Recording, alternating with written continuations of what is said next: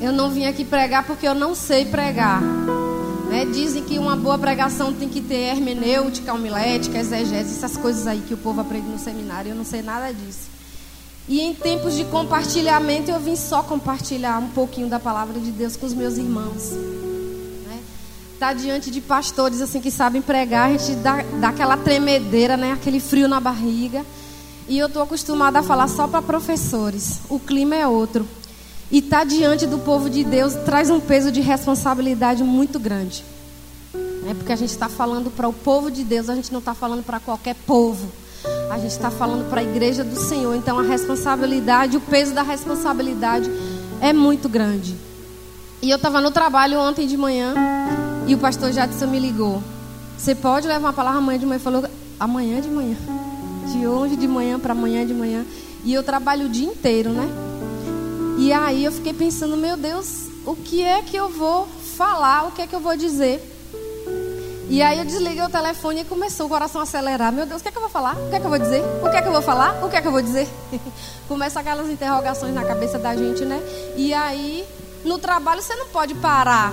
Você não pode parar o seu trabalho para fazer outras coisas a não ser o seu trabalho. E eu fiquei orando em espírito e perguntando ao Senhor o que dizer para a tua igreja. E aí eu fiquei pensando, por que, que eu aceitei de um dia para outro, se eu não ia ter tempo de preparar nada? E o Espírito Santo disse: Você não anda comigo? Eu sou a tua inspiração. Então eu não tenho que estar tá pesquisando. Claro que a gente precisa pesquisar, a gente precisa ler. Mas quando a gente anda com Deus, com o Espírito Santo, a gente continua com aquele medinho, com o coração batendo, o tremor nas pernas, mas Ele nos garante. E é por causa dessa garantia que Ele me dá que eu estou aqui. Só foi por causa dele que eu falei sim para o pastor. Foi por causa dele que eu falei sim. E aí eu comecei a ler algum... e, e, assim, chego em casa quase de noite, né? Porque eu trabalho em, em, em distrito, eu sou professora, trabalho em zona rural, chego em casa quase de noite. Chego em casa ontem, tinha coisa aqui na igreja. Eu cheguei em casa, tomei café, tomei banho, vim para a igreja. Cheguei em casa, eu falei, 5 horas da manhã eu tenho que acordar. E aí, né, o Espírito Santo ministrou meu coração. Depois de tantos alguns textos que eu fui ler, eu não senti paz. Eu não senti paz. E aí eu falei, Senhor, eu não tenho tempo. E aí o Espírito Santo me disse, fale do tempo. Fale sobre o tempo. E aí, nesse tempo que a gente tanto fala que não tem tempo, porque eu não vou ter tempo, eu não tive tempo, eu não estou tendo tempo. Parece que a palavra que está mais em uso de uns anos para cá é essa. Eu não tenho tempo, eu não vou ter tempo, eu não fui, eu não fiz porque eu não tive tempo. E parece que cada dia que passa ele nos engole cada vez mais. Essa coisa chamada tempo. Enquanto eu estou falando aqui, o tempo está passando, eu estou com um relógio diante de mim. Aquele número não para de mudar, porque o tempo não para. O tempo está passando. E eu gostaria de compartilhar com vocês Eclesiastes capítulo 3.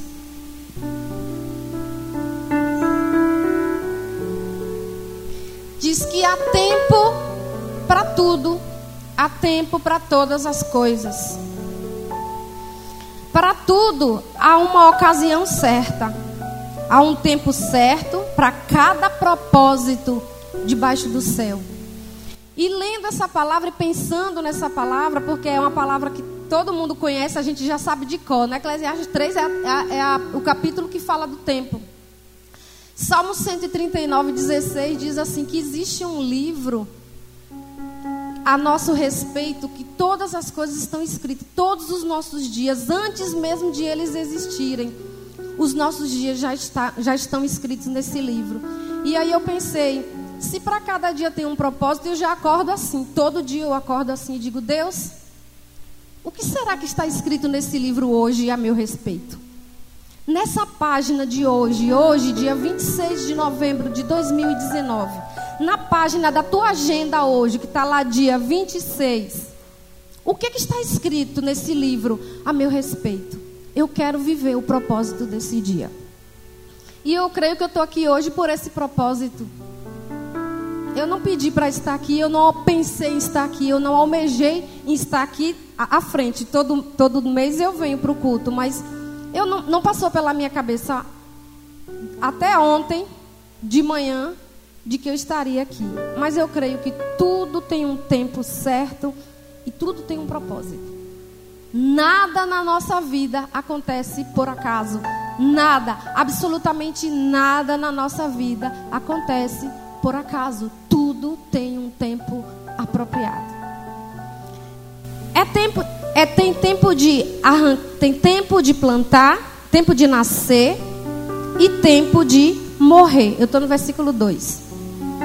Tempo de plantar e tempo de arrancar o que se plantou. Tempo de matar e tempo de curar. Tempo de derrubar e tempo de construir. Tempo de chorar e tempo de rir tempo de prantear e tempo de dançar, tempo de espalhar pedras e tempo de ajuntá-las, tempo de abraçar e tempo de se conter, tempo de procurar e tempo de desistir, tempo de guardar e tempo de jogar fora, tempo de rasgar e tempo de costurar, tempo de calar e tempo de falar, tempo de amar e tempo de odiar, tempo de lutar e tempo de viver em paz. Falando sobre tempo e trazendo para a nossa realidade, a gente muito fala, eu falo a gente, é todo mundo, é o mundo todo que fala aqui.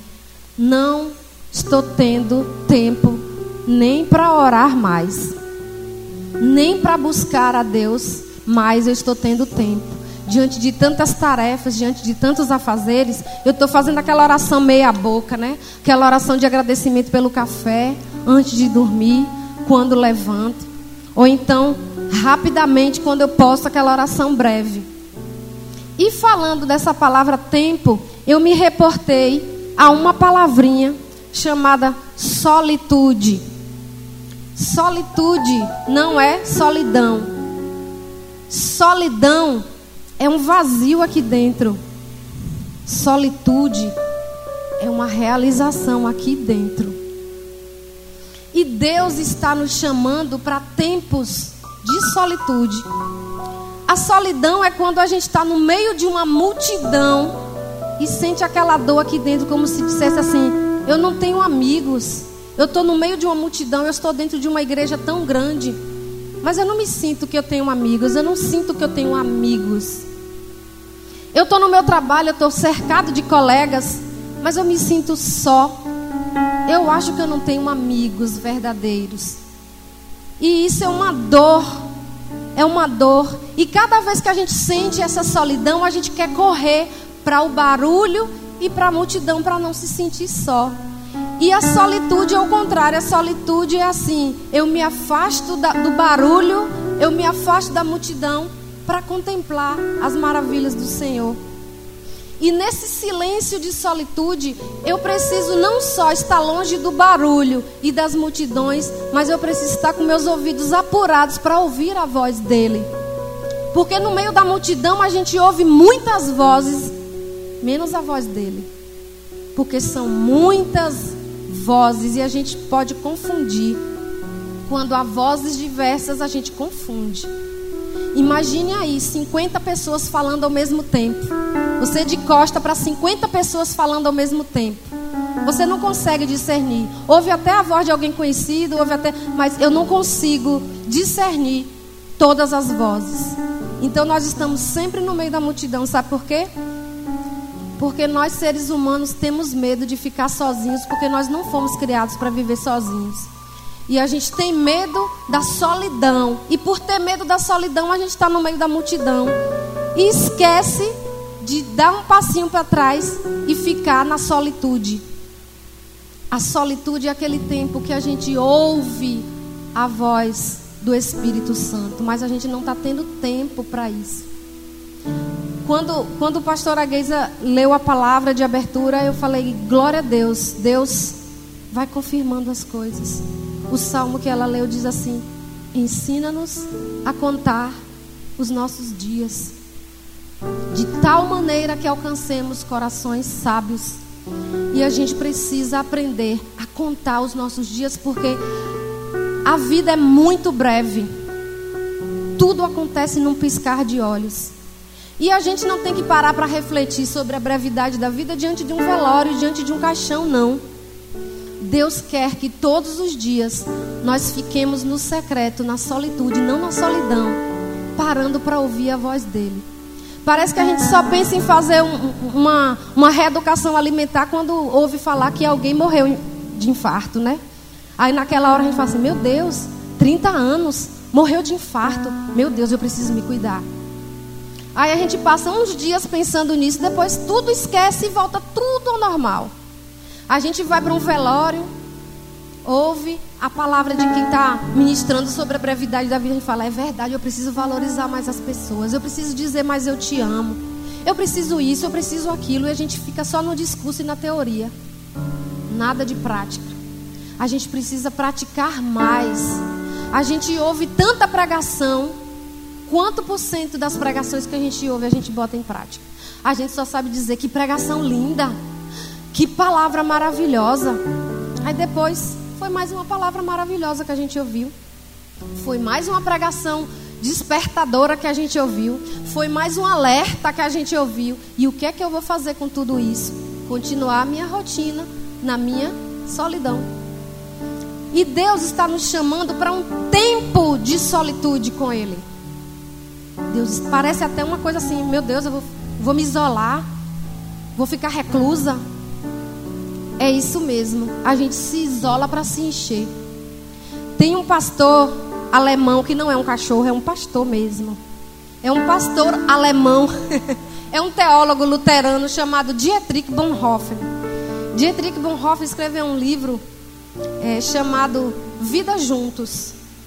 Quando ele fala de vida juntos, ele está falando disso aqui, da comunhão, da comunidade. A gente precisa se relacionar porque nós somos seres sociais, nós precisamos ter comunhão, sim.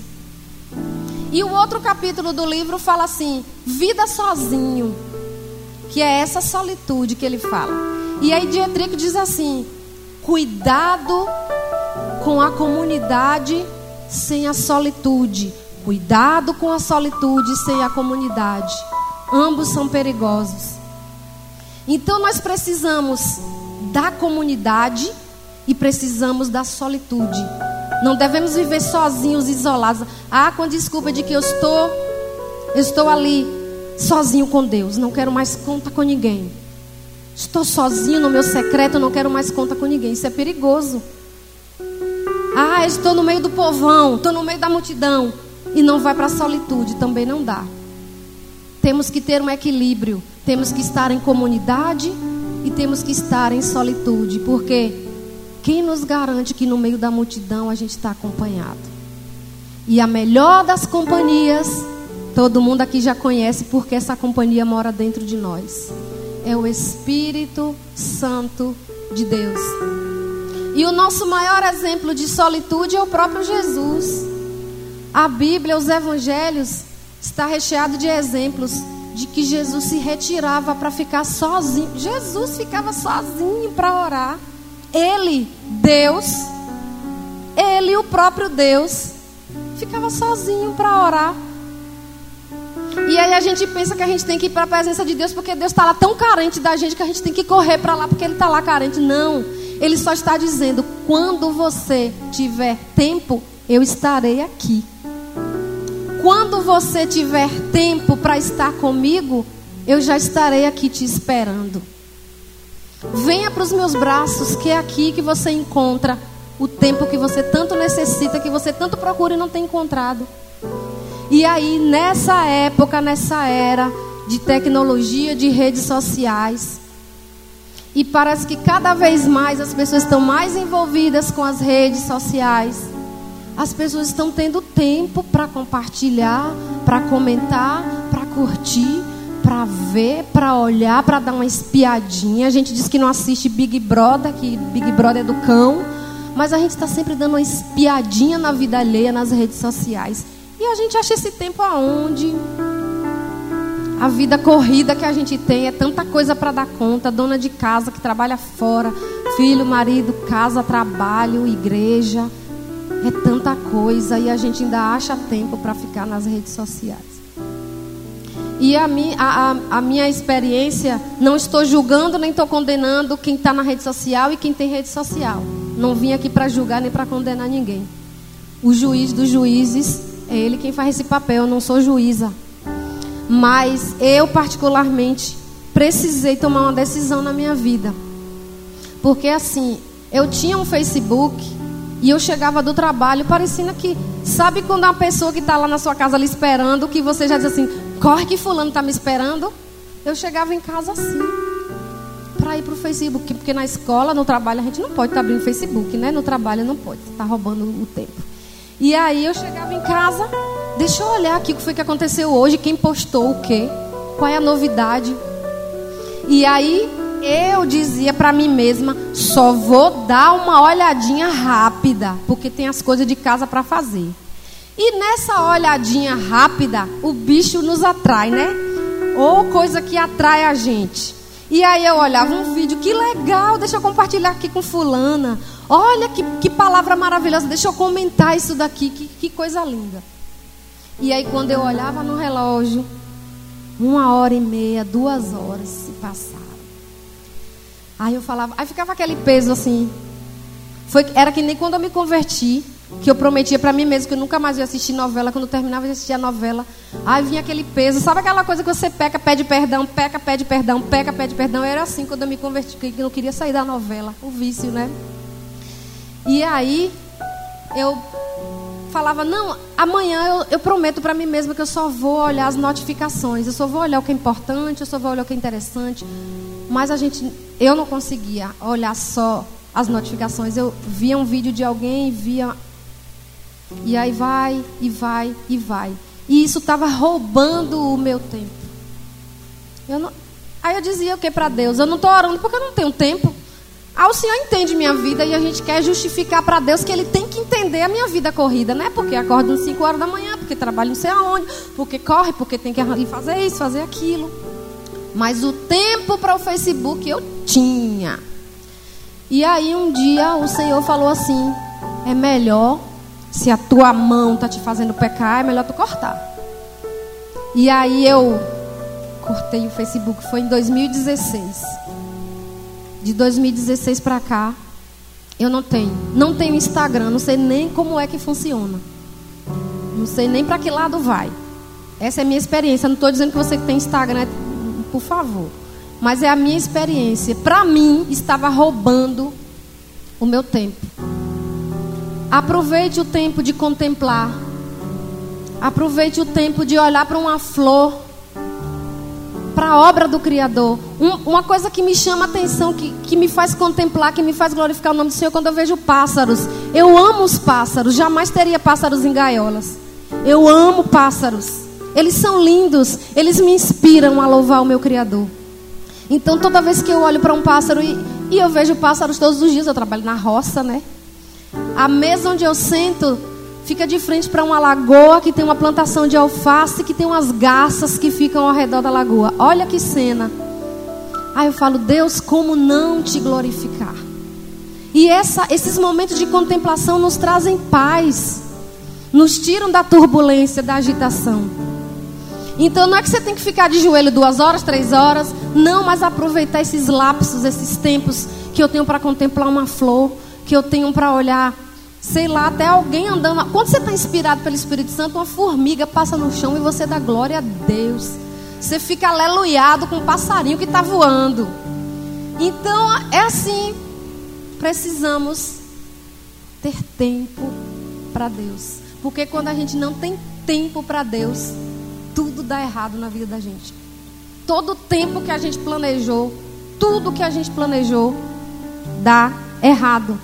E solitude nos inspira a ter relacionamento com os outros. Solitude, buscar a Deus e ouvir a Deus, nos diz que a gente precisa do outro. Não é que a gente tem que viver isolado, a gente precisa do outro. Então, o que eu quis compartilhar nessa manhã com vocês era isso. Que há um tempo para todas as coisas e que Deus está nos chamando para esse tempo de buscar a Ele. Coisa simples, né? Deus só está querendo isso da gente. Deus só está dizendo: Eu só quero você. Eu quero você. Eu não quero a sua agitação. Eu não quero o seu corre-corre. Eu quero você. Muito obrigado pela oportunidade. Deus abençoe.